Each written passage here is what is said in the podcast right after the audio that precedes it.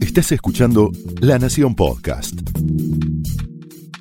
A continuación, Pablo Sirven explora el costado más personal de las figuras más importantes en Hablemos de otra cosa.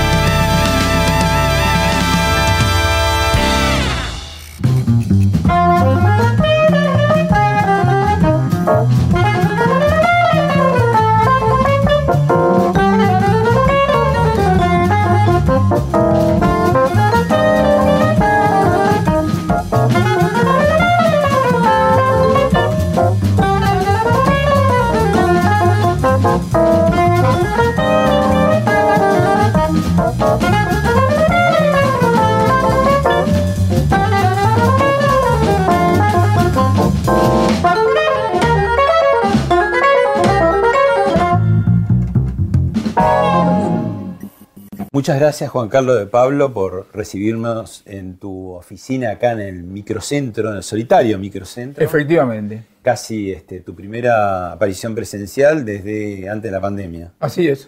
Bueno, vamos qué a privilegio y qué envidia. No se lo cuentes a los demás porque... Ahora te empiezan a llamar todos. Eh, vamos a hablar obviamente de coyuntura, que te llaman todos, pero vamos a aprovechar también para hablar de tu vida, personaje. Estás ahí enmarcado, estás fuera de foco, pero dentro de un rato vamos a ir a tu corcho donde tenés buena parte de tu vida. Eh, conversar siempre es un buen motivo para brindar. Mirá. Luigi Bosca presenta su nueva colección de sangre. Elaborados bajo el concepto de selección de parcelas, buscan reflejar la impronta de la familia fundadora y encarnan la interpretación que hacen nuestros enólogos del terroir de Mendoza. De sangre, la nueva colección de vinos de Luigi Bosca. Vinos que reflejan la esencia de la pasión de los fundadores y la interpretación innovadora de nuestros enólogos.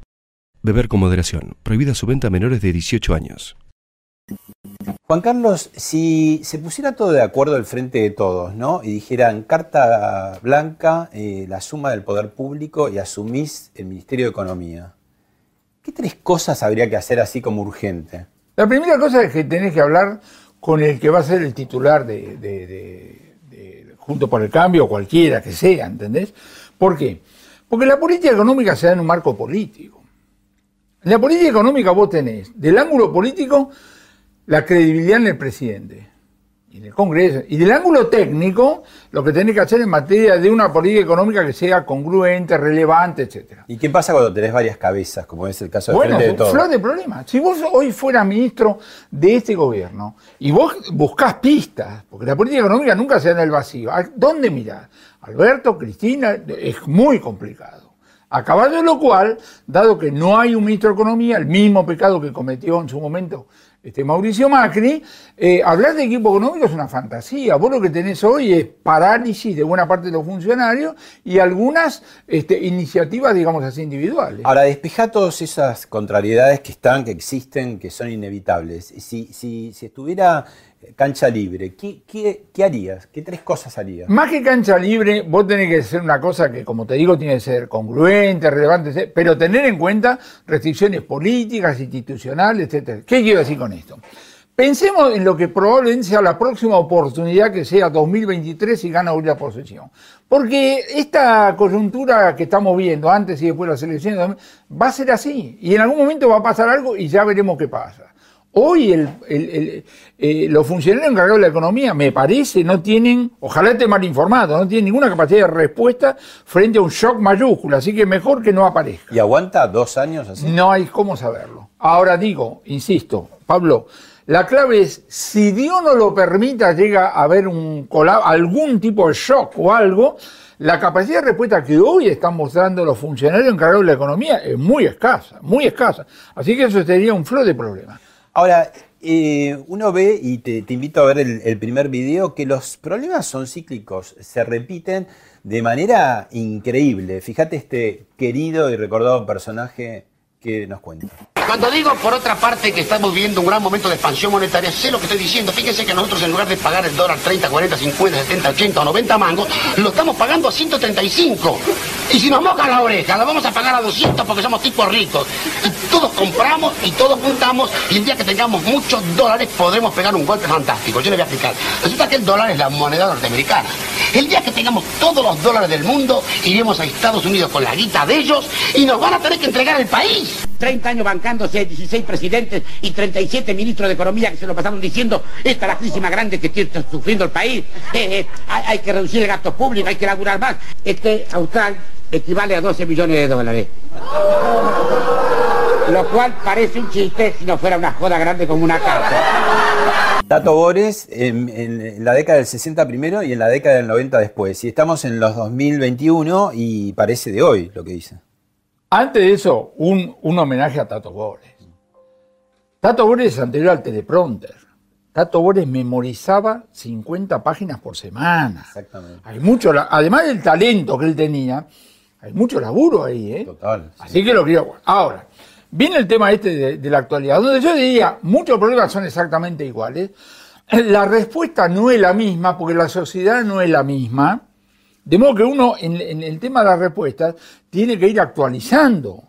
Ni el nivel de pobreza, ni el nivel de marginalidad que tenemos, era lo que tenías hace 20 o 30 años. Con lo cual, las propuestas de política económica tienen que ser distintas. No digo la, lo contrario, digo, tienen que incorporar esas nuevas, digamos así, este, realidades. Ahora, esto que ha pasado esta semana, que, que- que arrancó en la anterior también, que el dólar empezó nuevamente a brincar, una historia vieja conocida.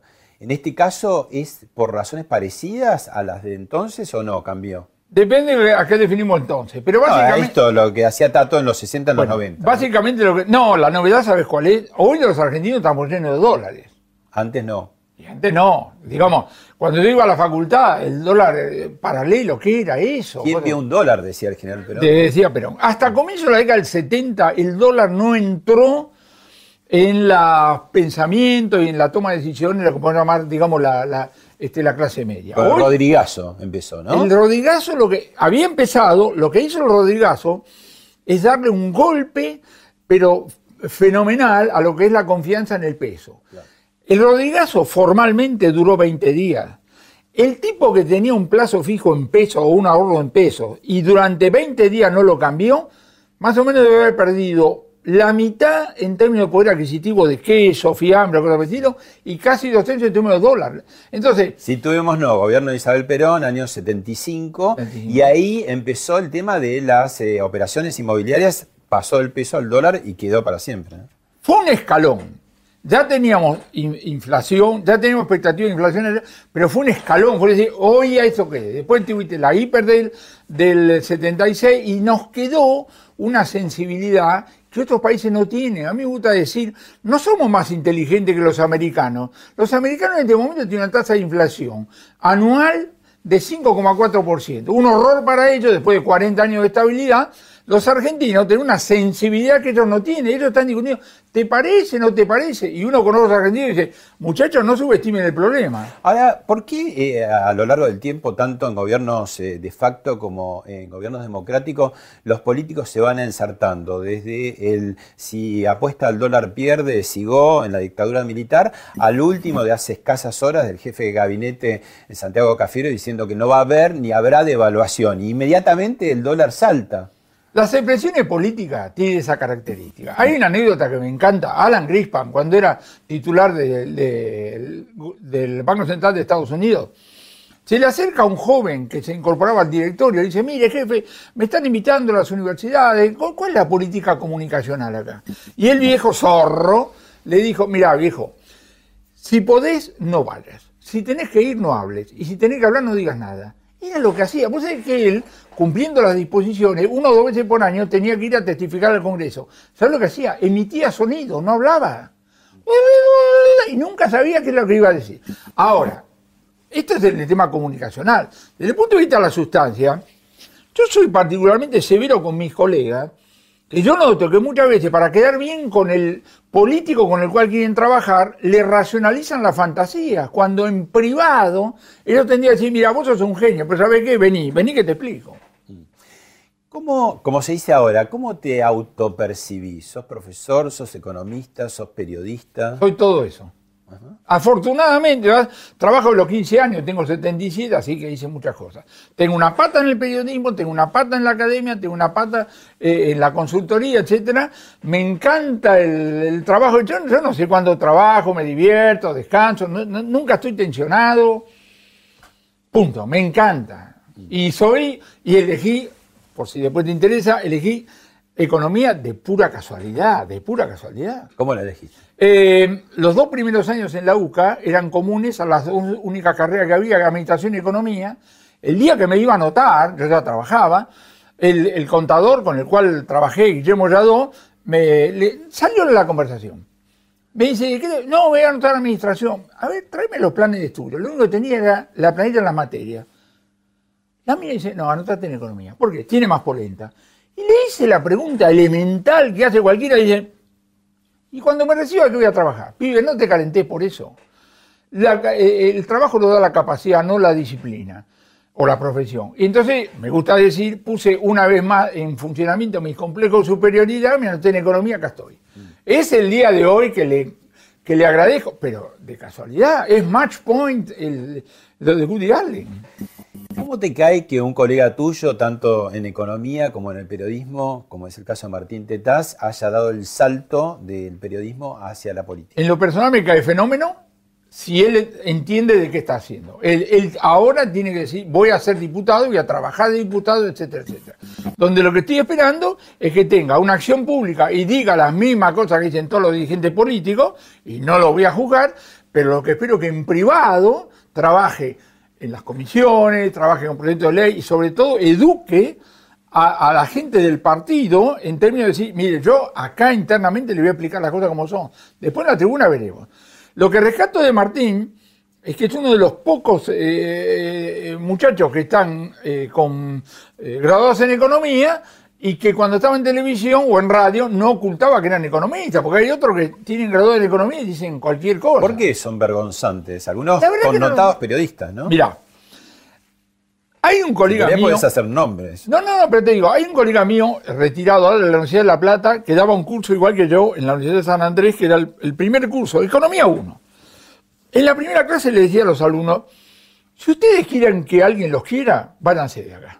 Es decir, si vos sos economista, vos tenés que estar preparado para que nadie te quiera. Es un papel odioso. una cosa, pero terrible. Ahora, yo me di cuenta. ¿Por qué? ¿Sos portador de malas noticias? Pero siempre, pero los profesionales. Yo le digo a la gente, ¿cuándo fue la última vez que un dentista te dio una buena noticia? Nunca. Los médicos nunca. Los profesionales nunca tenemos buena noticia, porque vos vas cuando no das más.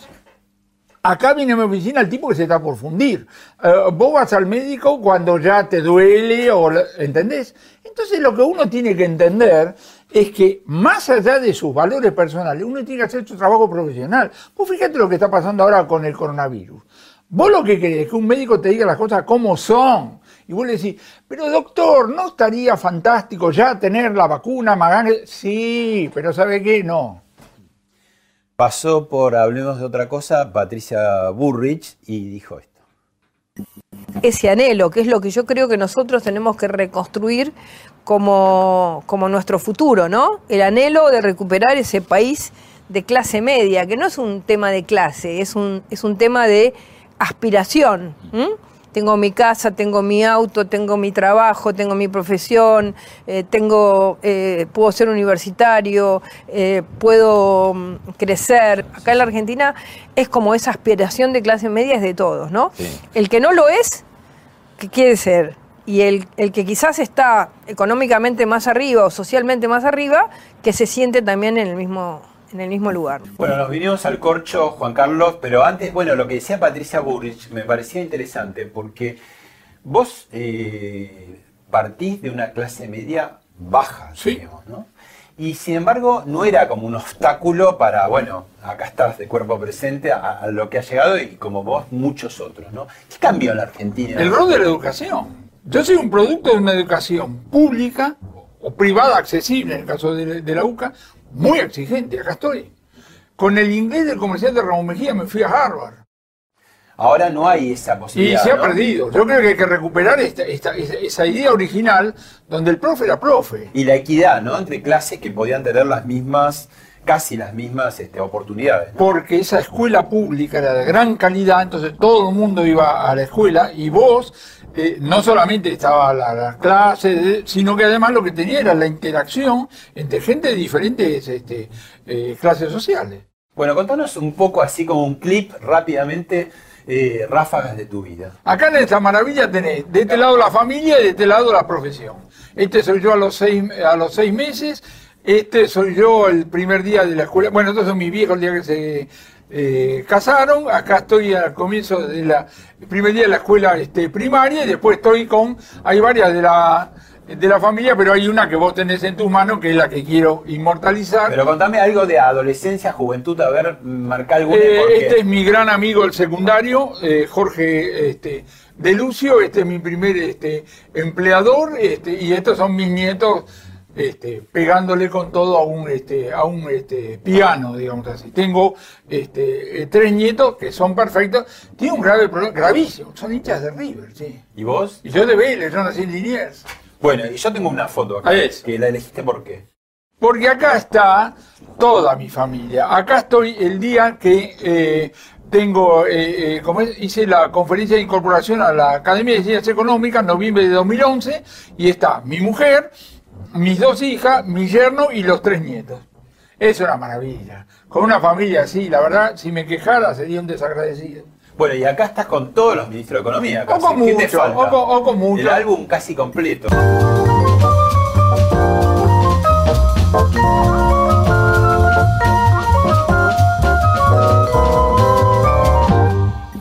Bueno, ¿alguna más así que digas una emblemática o de, de época?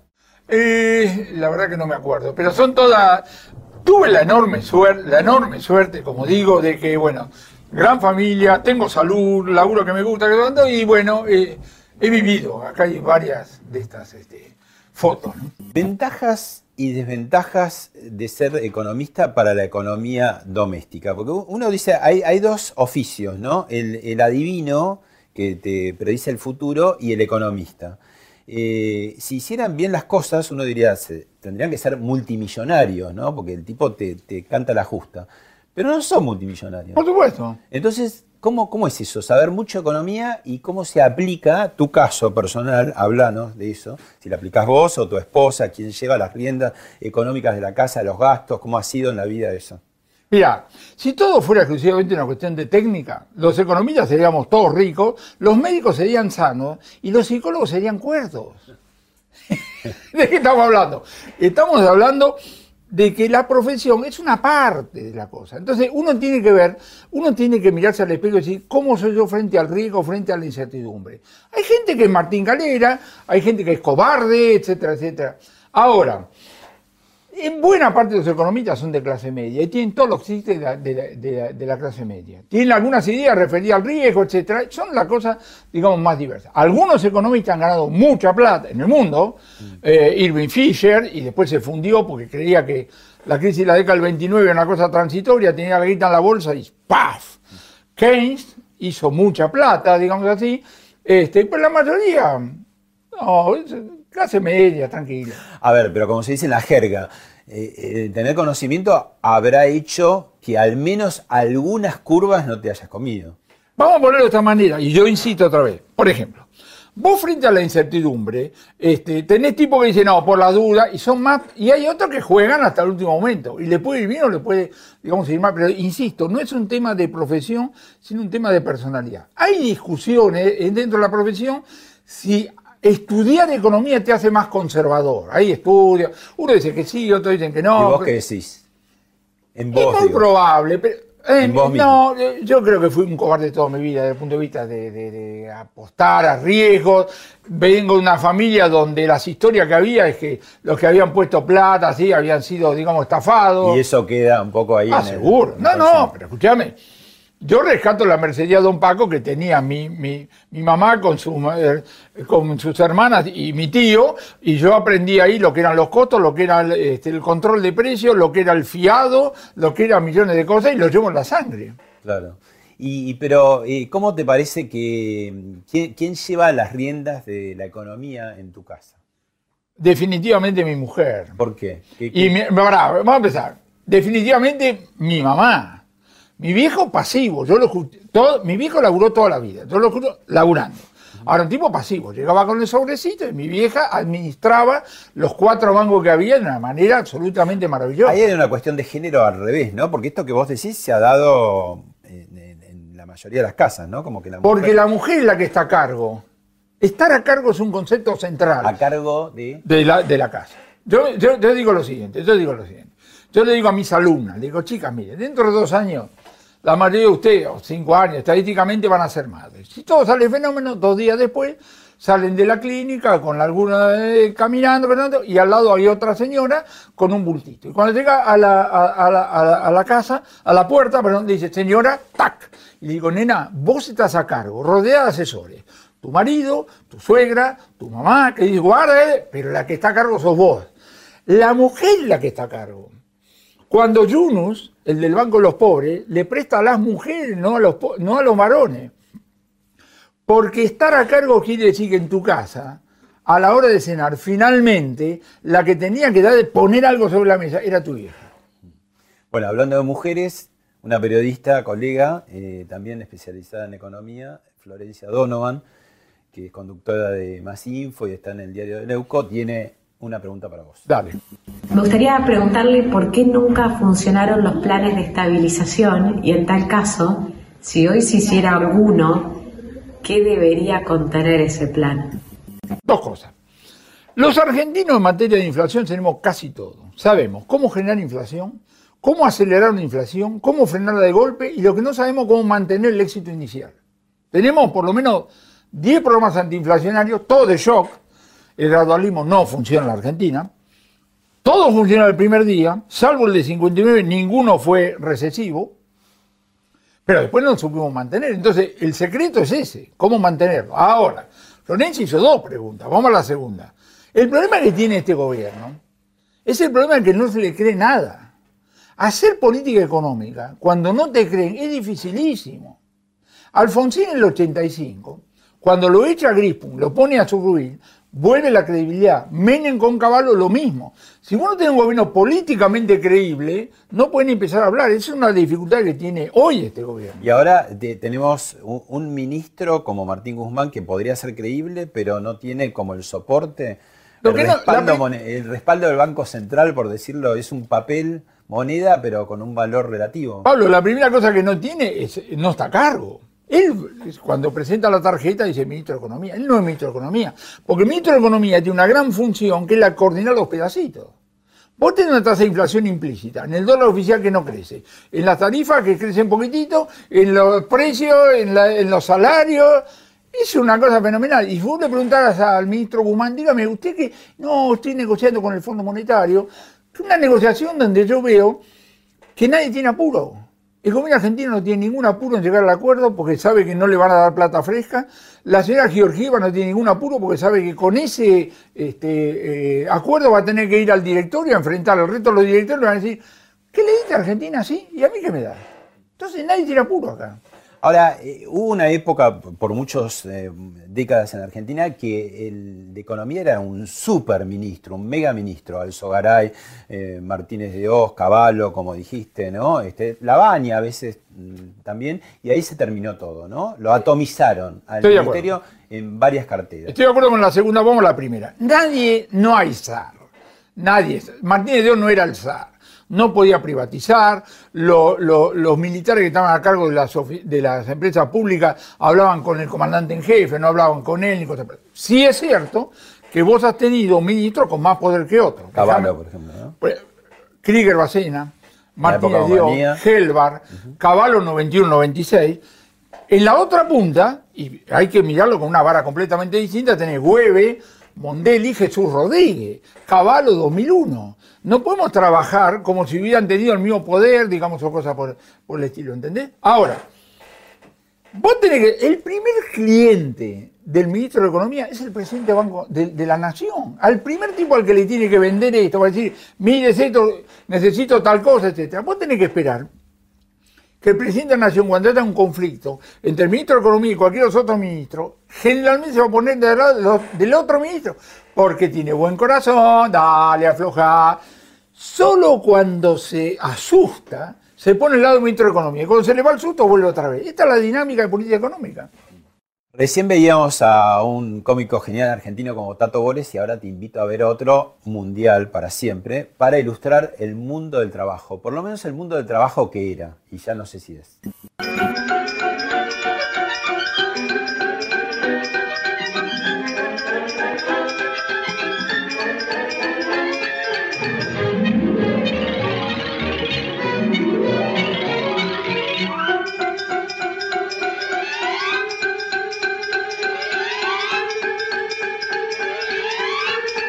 Se ha vuelto loco.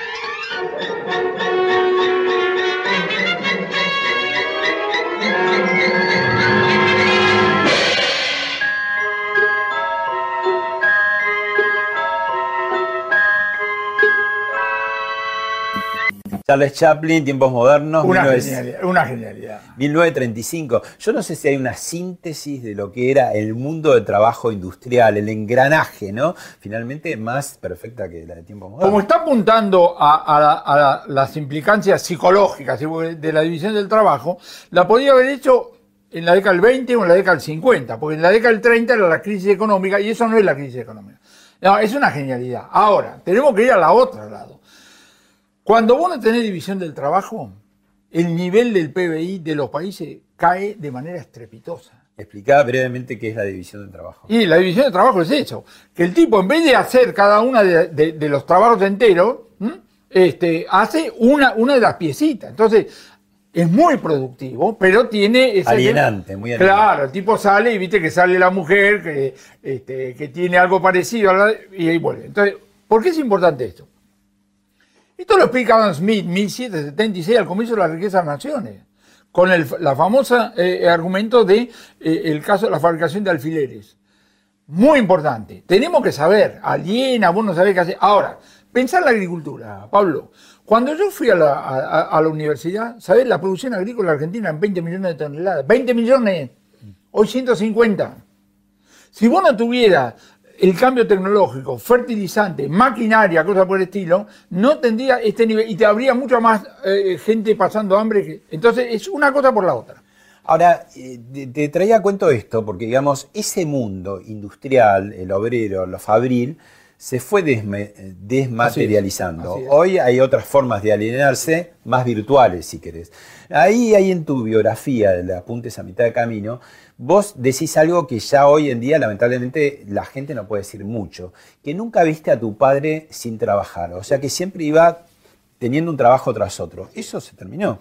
Digamos, en buena medida. Eh, primero desde el punto de vista sectorial. Eh, hace 200 años, la enorme mayoría de la gente trabajaba en la parte agrícola. Por eso las ciudades eran chicas. Porque generaban muy poco eh, superávit para que alimentar las ciudades. Hoy, en un país como Estados Unidos y Argentina, es parecido, en el sector agrícola trabaja 2% de la población. Y en la industria, 10%. La mayoría son servicios. Servicios que a veces alimentan a los propios sectores agrícolas. Es decir, hoy en el campo no hay nadie, pero resulta que eh, la semillita, tal cosa, hay un laboratorio, y eso va a seguir, va a seguir. A caballo de esto, había una estabilidad, estabilidad en el empleo, que era producto de cómo funcionaban las cosas. Entonces vos entrabas en una industria, seguías la industria. Esto hace décadas que desapareció. Entonces, yo entiendo el mecanismo informal, la precarización, pero no soñemos con mundos que no pueden existir.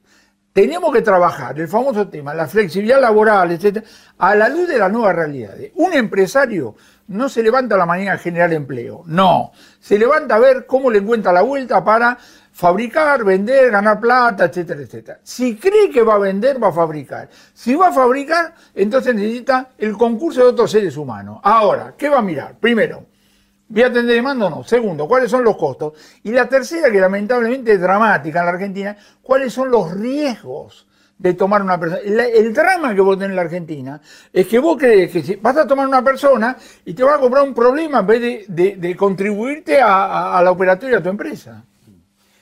Te, te invito a ver ahora otro video que fuente de mucha alegría en esta semana que pasó para ver si extraemos de ahí algún tipo de reflexión económica también.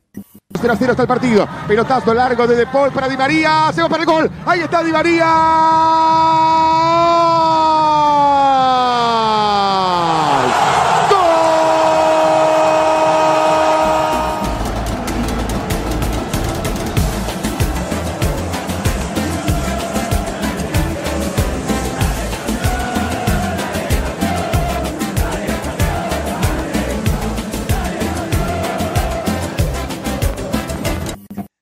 Saco la Copa América, después de 28 años eh, la conseguimos, pero el fútbol como, a ver, metáfora o, parecido a un engranaje económico, ¿no? Si funciona, todos contentos, si no funciona, todo mal. ¿Qué, ves ahí en el fútbol que tenga que ver con la economía? Primero, el pase de De Paul es una genialidad. No le voy a quitar mérito a De María, pero el pase ese es una genialidad. Y es toda la diferencia entre ser un genio, ser esto, viste, el fútbol es totalizador. Totalizador. La pelota en el travesaño, que estás Scaloni el éxito y el genio. fracaso juntos. ¿no? Imagínate que hubiéramos perdido, no sé que hubiéramos. Tiene esas cosas. A mí en el fútbol y en el deporte me viene todo bien menos la violencia, todo. Los cánticos, la- todo, todo. Ahora, no le podemos restar a la economía del fútbol esta realidad que tiene. Una realidad dominada por los medios de comunicación, que son los tipos que aportan la guita. Que aportan la guita. Déjame decir una barbaridad. Los estadios de fútbol del futuro podrían no tener este, tribuna. Si el- Tampoco esta, esta pandemia está ejercitando eso, ¿no? está exacerbando una tendencia que vos estabas viendo. Y Pero nosotros por la contraria, por la negativa también cuando no pueden estar los visitantes en las canchas. Evidentemente. Entonces, vos lo, que tenés, vos lo que tenés es así. Yo digo, entendamos la economía del fútbol.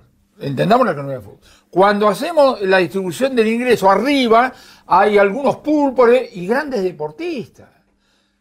Producto de que la globalización hace que vos, si vos sos Messi, no que juntar, la juntás con la pala, con una caterpillar gigante, ¿entendés? Eh, cada vez que el Barça hace un, un convenio, eh, dice, lo pongo a Messi 17 minutos y eh, a raíz de eso venden no sé cuánta cosa más y Messi dice, ¿cómo no? Venga para acá. Entonces, la distribución de ingresos tiene mucho que ver con, eso. No respetar, bueno, ahora, fíjate, hagamos un tema del tema de la barra brava. Alrededor, cuando era presencial, alrededor de cada partido de fútbol hay 17 negocios, inexorablemente. Porque el tipo que vende pancho, el tipo que vende gaseosa, el tipo, los trapitos, que toque el otro, inexorablemente. Y todo- todos esos arreglos son de naturaleza mafiosa, de naturaleza mafiosa. Cuando alguien me dice, terminemos con la mafia, le digo, vos no entendés. Alguien tiene que organizar eso y es de naturaleza mafiosa. A veces es cruenta, incruenta, ¿Por digamos. qué cosas. se dio así? Porque la naturaleza, cuando vos tenés que administrar una escasez, cuando alguien dice, acá vos y no otro, vos a ese le estás dando protección, es inexorable. Que puede ser el capo del partido de fútbol, el de la barra brava o cosas por el estilo. Entonces lo que digo es, cada vez que vos querés hacer una propuesta de política, de cualquier cosa, primero entendés de qué se trata y después formular a ver cómo la podés mejorar. Escribiste tu biografía muy anticipadamente y le pusiste un título acorde, apuntes a mitad de camino. Así es. ¿A qué edad la escribiste? 50 años. tenía. Decías que tu sensación térmica, entre comillas, era de, de 16 años. Bueno, y sigo teniendo eso. ¿Seguís teniendo 16? sí, claro. El cuerpo es otro, ¿no? Cualquiera se da cuenta. Pero en el sentido así, sí. ¿Qué pasó con la economía argentina esos 50 años dorados que van de 1880 a 1930? Sabemos, bueno, hubo un golpe militar finalmente en el año 30, pero eh, eh, a lo que voy es a lo siguiente, ¿qué falló de esa economía que nos puso en los primeros eh, puestos mundiales para que terminara? El salto 1880 en adelante, que tiene toda una serie de, ventajas y que perdón y gente que puso el cuerpo, etcétera, etcétera, en algún momento terminaba. Ter- Terminaba. La expansión agrícola termina.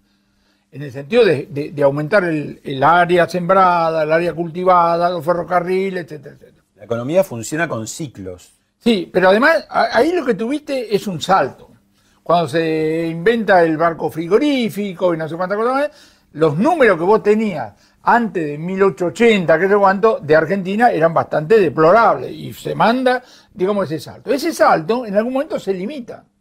Y conseguir alternativas no es fácil, es fácil decir, bueno, vos tenías que hacer alguna otra cosa, para, para, para. La primera guerra, desde el punto de vista de cambios en la, en la, economía mundial, es probablemente más importante que la, digamos, que la segunda, ¿entendés? Bueno, todo eso lleva tiempo, todo eso lleva tiempo. De cualquier manera, la década del 20 fue de recuperación y la década del 30 vino un colapso mundial dentro del cual un país periférico, como dice Raúl Previs, Federico Pinedo y Raúl Previs, que lideraban un conjunto de jovencitos, digamos así, no lo hicieron tan mal. Digamos.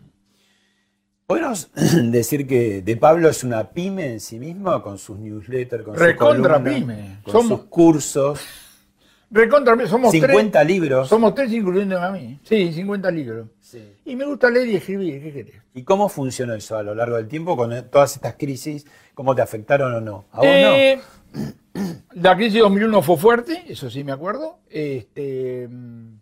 Te hiciste un cuenta propista. Totalmente. ¿Cuenta propista tiene mala fama en la economía? Lamentablemente, no veo por qué. ¿Por qué? Eso- Y no, no veo por qué.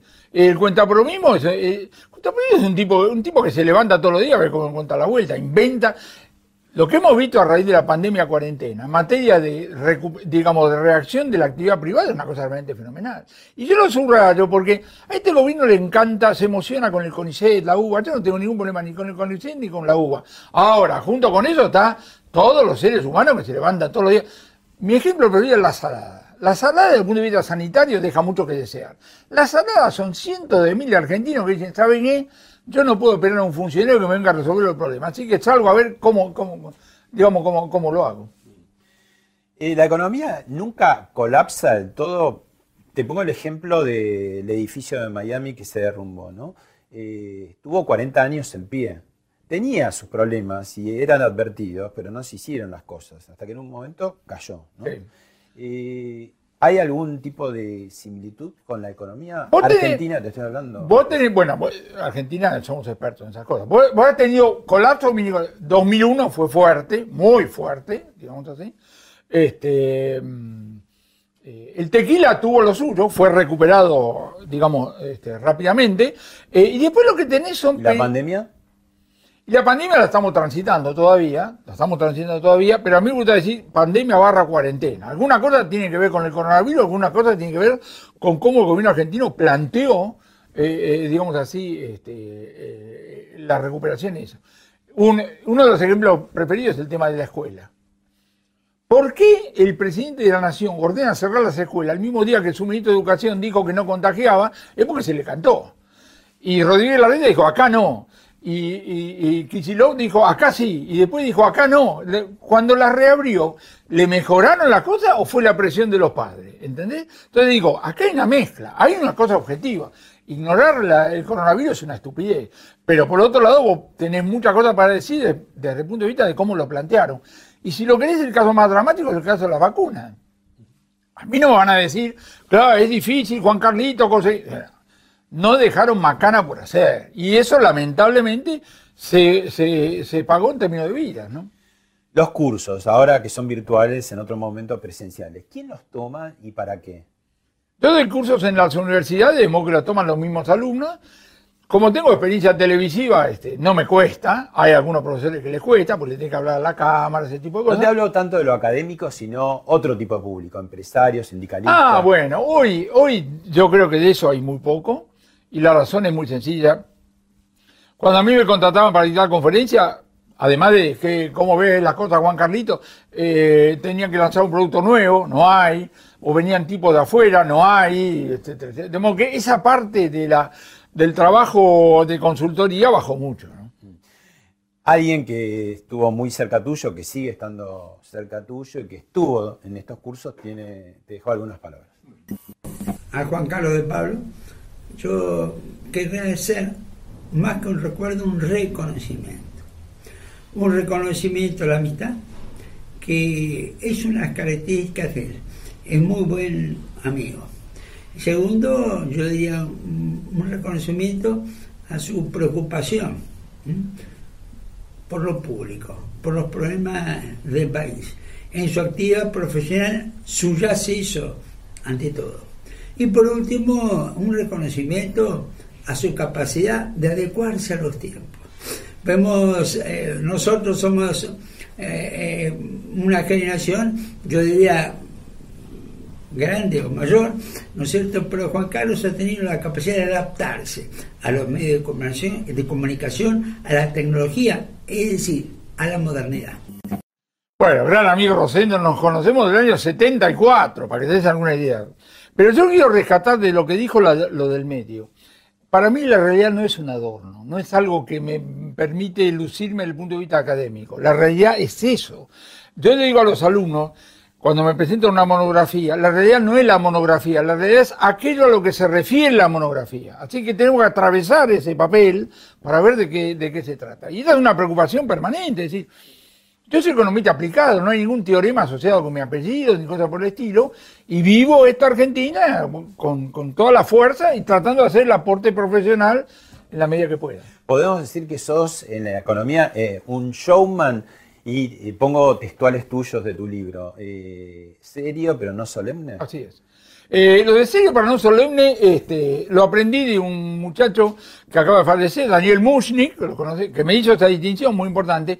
Lo del showman es cierto. Ahora, el show siempre está al servicio del contenido.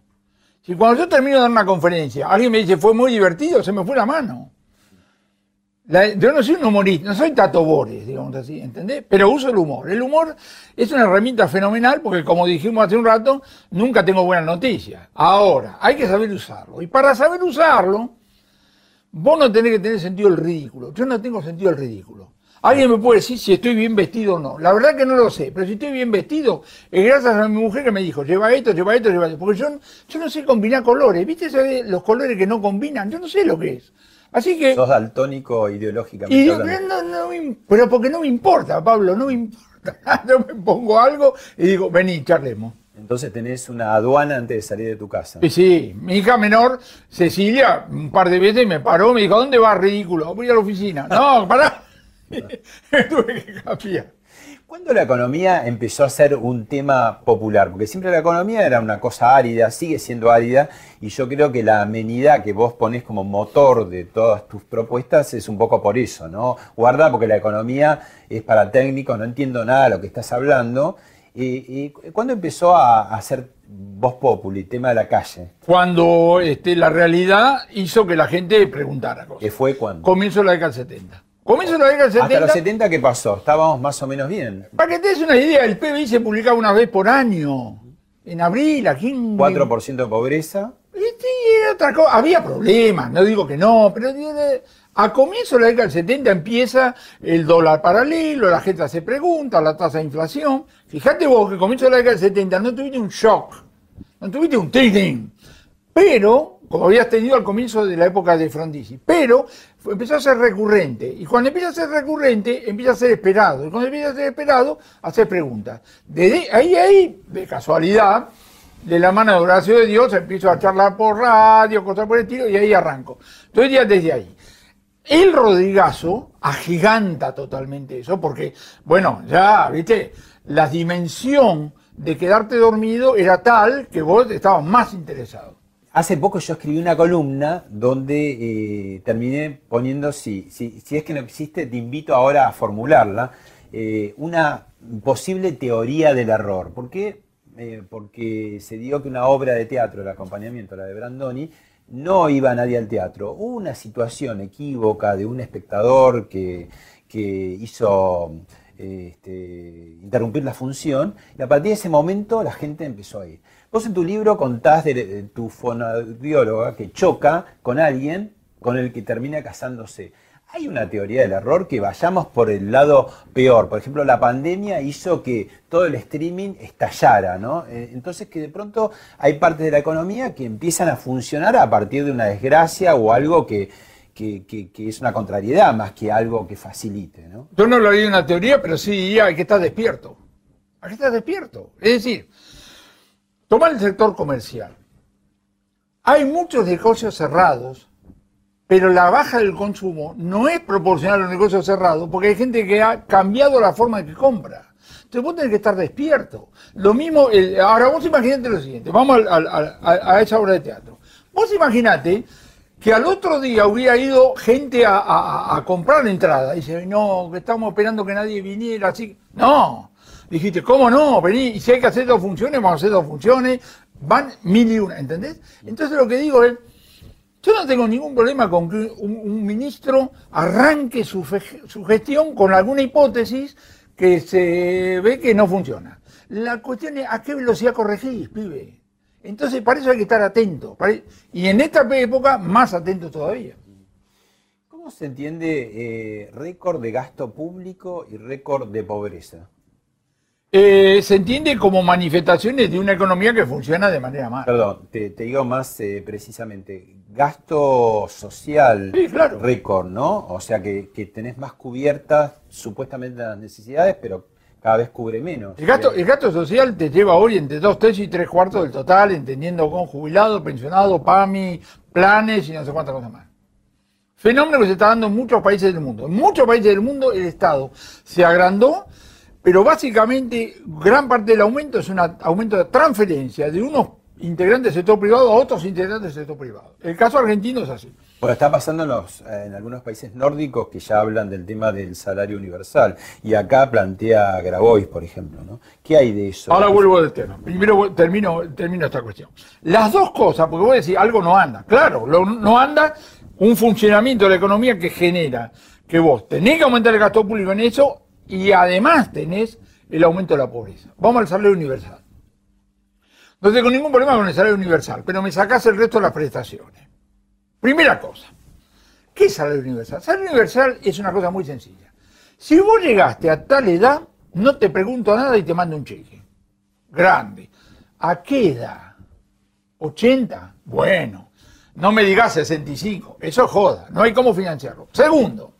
Para eso pagan mejor jubilación. Pero para, pero escúchame. Pero además te digo esto. Sacame el resto de las cosas. No me aguante. Yo digo, la tarjeta que eh, distribuye el, el ministro Arroyo, ¿reemplaza algo o suma? Porque los planes sociales ya existían. Vos le das X número de, de, tarjeta a personas que ya... ex- Nosotros ponemos, dale, dale. dale. Yo diría, salario universal, no tengo ningún problema, discutamos. A, edad. Y B, ¿qué me reemplazás? Porque el problema que vos tenés en la Argentina, con muchos, con muchos compatriotas nuestros, es que no laburar te rinde más que laburar. Eso es parte de la tragedia. ¿Qué incentivo tenés? ¿No? Fíjate que en, en cierto modo está pasando en Estados Unidos. Me dicen que en Estados Unidos vos tenés la tasa de desocupación en 6%, no en 4, 6%, pero hay muchos lugares que dicen, eh, buscamos empleo y no hay. ¿Por qué? Porque algunos ganan más con ese cheque que le manda el presidente Biden que lo que pueden, este, eh, digamos, conseguir eh, en determinados laburos. Moraleja, déjame exagerar un poquito, se están argentinizando.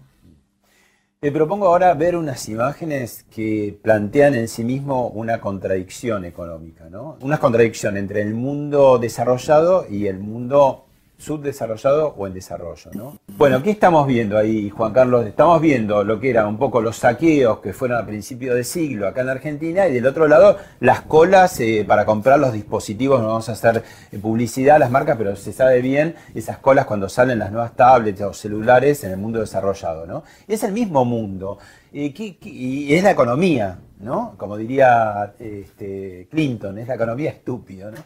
¿Qué, es lo que ves ahí? ¿Qué te sugiere? ¿Por qué esos contrastes de, dos mundos tan distintos? Bueno, son mundos distintos además por, las actitudes, porque que, que la gente se embale con productos nuevos, todo me parece fenómeno. El de los saqueos, vos date cuenta que el tipo no está robando alimentos. Porque a mí cuando me dicen, "Y hay gente pobre, sí". bueno, vos te metés en un supermercado y te llevas un arroz. Bueno, no, te llevaste un televisor, eso te joda. Eso te joda. Ahora, no me voy a hacer el sociólogo o analista político para decir la teoría de los saqueos, si vienen, si no vienen. Pero tenemos que ser claros. Una cosa es decir, está robando un alimento porque está muriendo de hambre, la otra cosa es el tipo que se lleva un electrodoméstico. Sí, más que nada yo te decía, el saqueo claramente es un tipo de operación fomentada porque, o fogoneada, porque vemos que atravesamos épocas que por ahí son peores desde el punto de vista social y no se producen los saqueos. O sea, alguien los produce. Yo te lo mostraba como imágenes postales de mundos distintos. Es que los mundos son distintos, las personas son distintas. Uno diría que en un sentido básico, en el mundo tenés siete mil y pico millones de personas, cada uno tiene su, eh, digamos, sus posibilidades, su actitud frente al riesgo, etcétera, etcétera. Sus ganas de vivir, los productos nuevos, etcétera. Vamos a ir a una muy pequeña pausa, pero te voy a dejar una pregunta picando que es, ¿qué hacemos con la plata? ¿Qué hace el que tiene menos para estirarla y qué hace el que tiene un poco más y la puede ahorrar? Ya volvemos.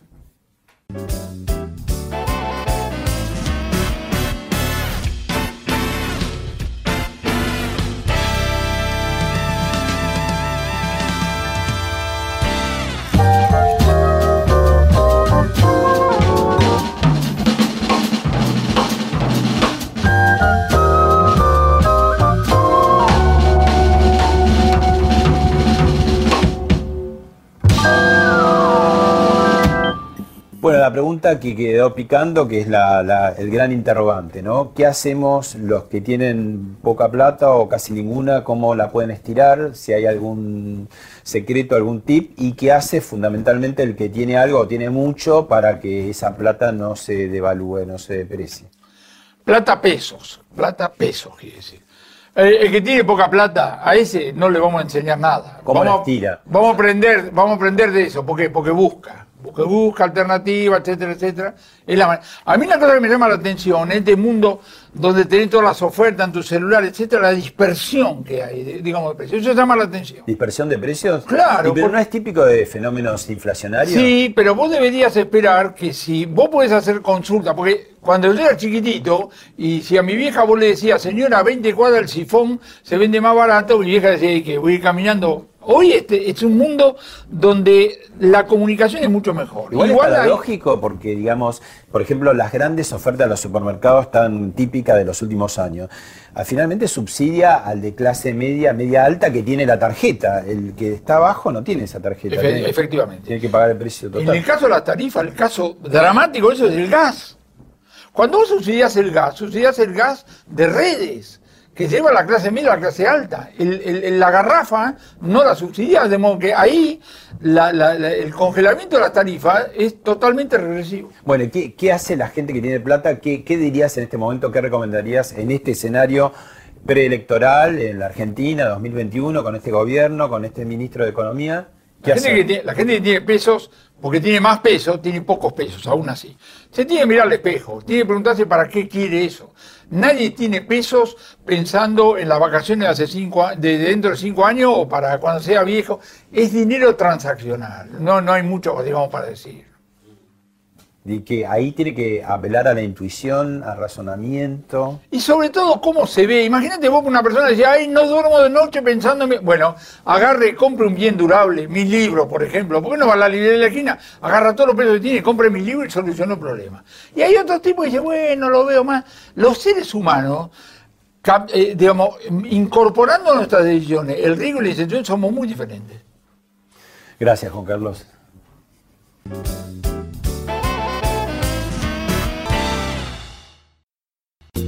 Esto fue Hablemos de otra cosa con Pablo Sirven, un podcast exclusivo de La Nación. Escucha todos los programas de La Nación Podcast en www.lanacion.com.ar. Suscríbete para no perderte ningún episodio. Estamos en Spotify, Apple Podcast, Google Podcast y en tu reproductor de podcast favorito.